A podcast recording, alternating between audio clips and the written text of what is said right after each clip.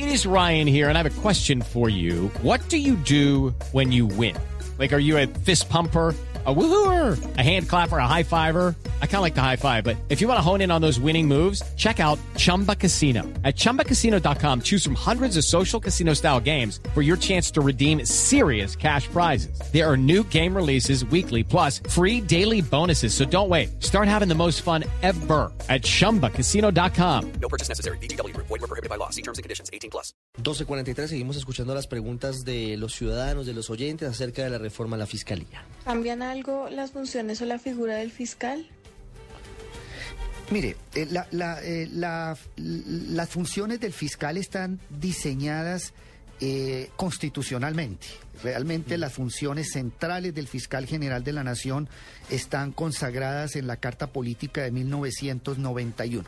Sin embargo, hay unas normas supremamente importantes que le dan eh, unas competencias y unas potestades mucho más fuertes al fiscal general de la nación. Yo quiero, yo quiero mencionar algunas que son de mucho interés para el ciudadano. A ver. En primer lugar, yo creo que una de las grandes críticas que se le hace a la Fiscalía General de la Nación y en general a la justicia es la de que frente a un mismo caso, eh, frente a una misma situación, los fiscales tienen interpretaciones diferentes del alcance de la ley penal. Entonces el ciudadano siempre queda perplejo porque dice por qué razón mi caso, que es similar, tiene tratamientos diferentes al interior de la Fiscalía General de la Nación, que es una queja generalizada, creo que con toda razón, porque afecta eh, ese tratamiento discriminatorio, afecta el derecho fundamental a la igualdad en la interpretación de la ley. El ciudadano tiene derecho a que s- su caso sea tratado de forma igual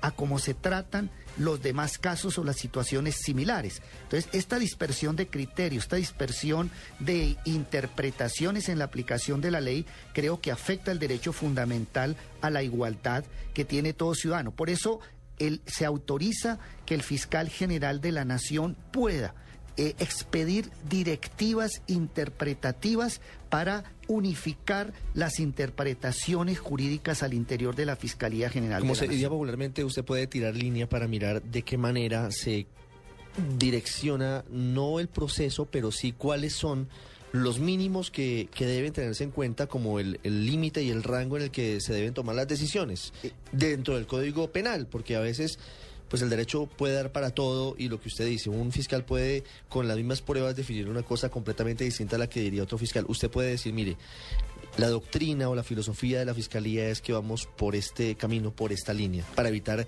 situaciones como esas, que hay interpretaciones distintas. Sí, eh, eh, usted refleja exactamente lo que va a ser esa nueva potestad del fiscal general de la nación. Es garantizarle a través de directivas interpretativas que dé orientaciones generales sobre temas jurídicos muy importantes, cuál es la posición unificada de la Fiscalía General de la Nación.